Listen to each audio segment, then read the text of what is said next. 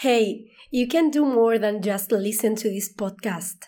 You can find the transcript, translation, vocabulary, words, and questions to test your listening skills at www.fluentinspanish.org.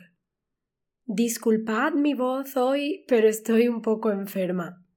Todos sabemos que en nuestras lenguas maternas hay una serie de expresiones o frases cotidianas que decimos que no son las que los extranjeros aprenden.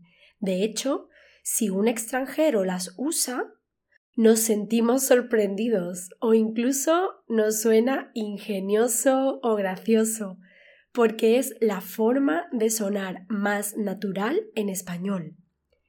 Este podcast va sobre este tipo de expresiones, pues sé que es el deseo de los alumnos sonar como un hispanohablante nativo. Tengo que decir que todas son preguntas que mis alumnos han tenido a lo largo de nuestras clases después de ver series. Evidentemente, no era fácil entender el significado. Frecuentemente, ellos paran la serie en estas frases y miran los subtítulos en inglés para ver cómo han sido traducidas. A veces la traducción es correcta y otras veces es un poco literal, por lo que resulta rara. Al final me preguntan y claro, me explican datos sobre los personajes y la serie y acabo sabiendo muchas cosas de series que ni conozco. Vamos directamente, sin más preámbulos, con estas frases para tener conversaciones mejores y más naturales con hispanohablantes. Con lo bien que. Imagina que estás en un restaurante con unos amigos y te encanta la comida, el lugar y la compañía. De repente te encuentras mal y debes irte a casa y dices Lo siento mucho, de verdad, Qué rabia con lo bien que estábamos aquí hablando de nuestras cosas y comiendo esta comida maravillosa, pero es que me encuentro fatal. Otro contexto. Vas de viaje, te lo pasas fabulosamente bien, aunque en el aeropuerto de vuelta a casa pierden tu maleta y dices Ay, madre mía, con lo bien que iba todo en este viaje y pierde mi maleta en el último momento. Otro. ¿Sales satisfecho o satisfecha de un examen? Y cuando llegan los resultados, has suspendido. No te lo puedes creer. Y dices, con lo bien que lo hice, me sabía todas las respuestas. ¿Y es suspendido? No puede ser. Básicamente hablamos de una primera parte donde expresamos algo positivo que estaba saliendo o salió muy bien para contrastarlo con algo que fue completamente mal. Es decir, que hay un contraste de dos situaciones opuestas. No sé qué y no sé cuánto. Lo decimos cuando no queremos mencionar todo lo que alguien dijo, porque es largo. O simplemente no lo recordamos todo, justamente porque era extenso. Otras veces es que ni siquiera lo entendimos muy bien, o dejamos de poner atención en algún momento y no teníamos muchas ganas y o tiempo de escuchar la historia completa. María llegó y me contó todo lo que le había pasado con el coche. Y cuando después llegó al taller, el mecánico le dijo que no se podía reparar porque no sé qué y no sé cuánto de una pieza que no tenían. Y ya después se fue a buscar otro taller. A mí me recuerda mucho a una cosa que aprendí en la serie Seinfeld. Cada vez que decían algo así, usaban en yara yara yara. También lo podemos traducir por en etcétera, etcétera. O en this and that and the other. Igualmente he escuchado a gente sustituirlo por que si patatín, que si patatán. Juan me contó que se está divorciando y empezó con una historia bastante dramática por la custodia de los hijos. Que si patatín, que si patatán. Yo no sabía cómo pararlo. Se me ha juntado todo. Esta la decimos cuando hablamos de que ocurrieron muchas cosas en un periodo corto, que nos hacen tener poco tiempo y estresarnos. La verdad es que esta semana no voy a poder verte, porque es que se me ha juntado todo y estoy tan ocupada que no sé si voy a tener ni tiempo para ducharme. O si alguien te explica, por ejemplo, que está muy agobiada con una serie de acontecimientos negativos que están ocurriendo a la vez.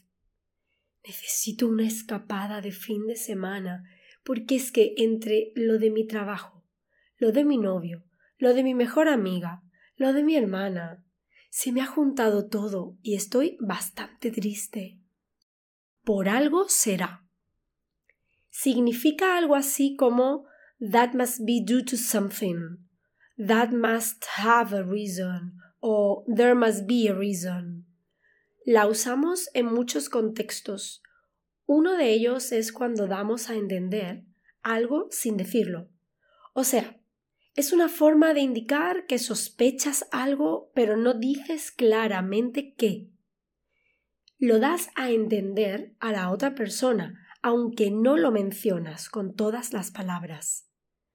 Un ejemplo de conversación sería Andrea dice que no va a venir el jueves a la cena. Pues tenía muchas ganas y me dijo que vendría seguro. Pues no, no viene. Por algo será. Esta persona que dice por algo será piensa algo más sobre las razones de Andrea para no venir que no está diciendo. No siempre tiene esta intención. Otras veces hablamos de cosas que pasan y que probablemente tengan una razón de ser. Esta mañana, cuando me levanté, tenía un plan específico para hacer hoy. Sin embargo, todo ha ido saliendo mal y ahora los planes son completamente diferentes. Por algo será. Esta persona piensa que todo está pasando por alguna razón. El universo, Dios o el lo que quiera que sea que crea, quiere que esto pase así. Por ello, ha decidido relajarse y dejarse guiar por el destino. Y yo qué sé, qué sé yo. Este y yo qué sé, que frecuentemente aparece como yo qué sé, y este qué sé yo, son un poco diferentes del no sé o no lo sé.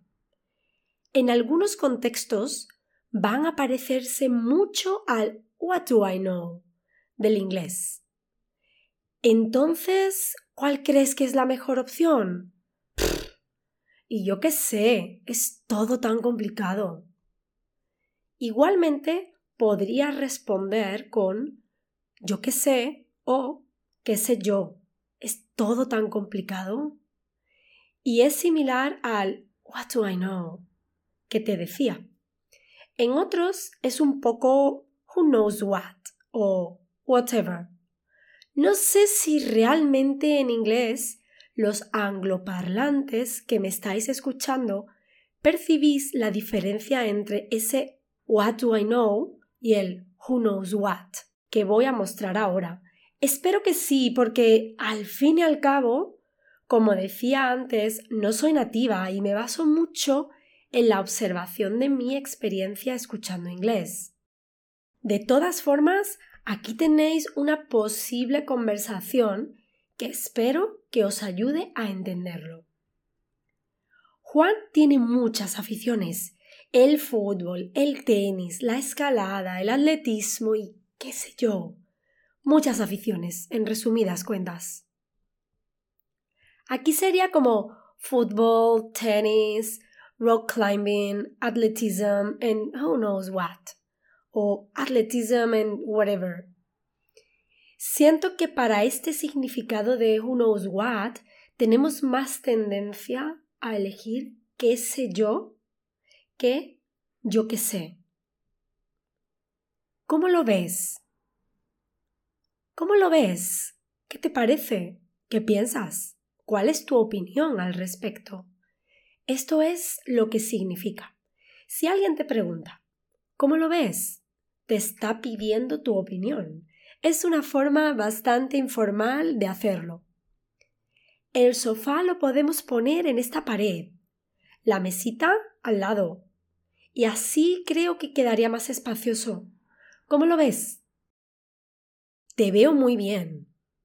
En este caso tenemos el mismo verbo y si intentamos traducirlo literalmente no vamos a encontrar el significado real, porque cuando le decimos a alguien te veo muy bien, estamos diciéndole you look great, refiriéndonos a su físico, o you look happy. A veces aparece como qué bien te veo. Lucía, ¿cuánto tiempo sin verte? Es verdad, ¿un año puede ser? Uy, pues es posible. Pero oye, te veo muy bien. Gracias, tú también. ¿Y qué tal todo? Cuéntame. ¿A qué es? Esta la usamos cuando queremos que la otra persona responda afirmativamente. O sea, solo queremos que nos dé la razón. ¿Has conocido ya a Nuria? ¿A que es muy simpática? Pues sí, lo es. En este caso, esperas que la persona diga sí, es simpática, estoy de acuerdo contigo. Es lo mismo que preguntar ¿No te parece muy simpática? A mí personalmente me recuerda a la canción de Stevie Wonder.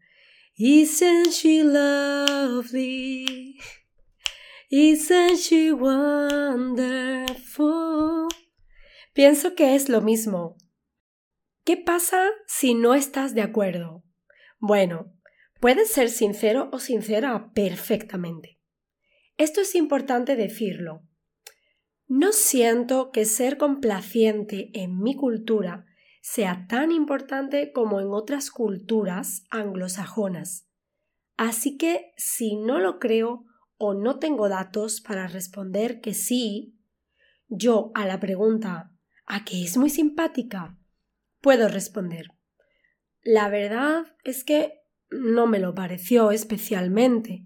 Quizás es porque ella estaba ocupada cuando llegué y me respondió con cierta prisa. Aquí yo no estaría siendo grosera. Todo es cuestión de entonación, como cualquier otra cosa en la vida. ¿A qué es bonita mi falda? La he comprado por diez euros solamente. Para ese precio está genial. Aquí no estoy diciendo que sí, que es bonita. Estoy diciendo que en relación al precio está bastante bien y no es grosero. Quizás en tu cultura sí, y tu respuesta habría sido sí, está muy bien, sin aportar más información. En español a esto lo llamamos quedar bien con los demás.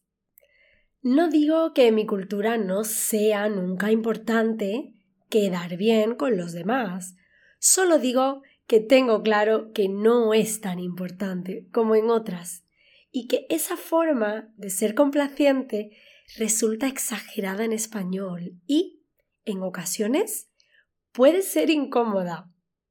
Yo me acostumbré a dar la mano cuando vivía en Estados Unidos y me presentaban a alguien.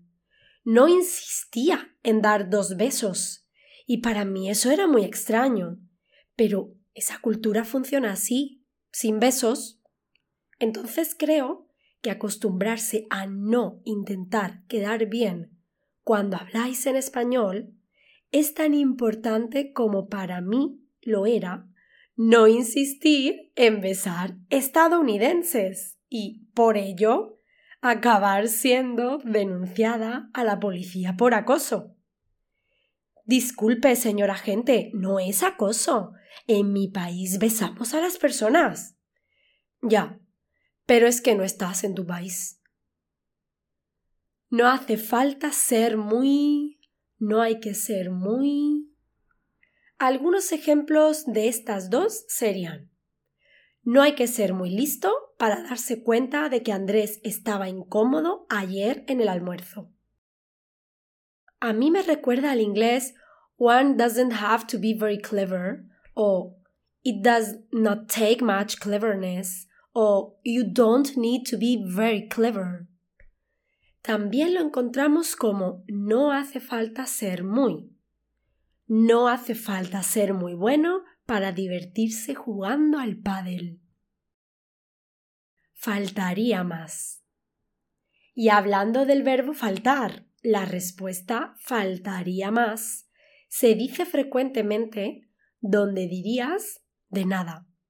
Pero tiene un significado adicional porque es como no, por favor, no hay nada que agradecer. Gracias por llevarme a casa. Faltaría más.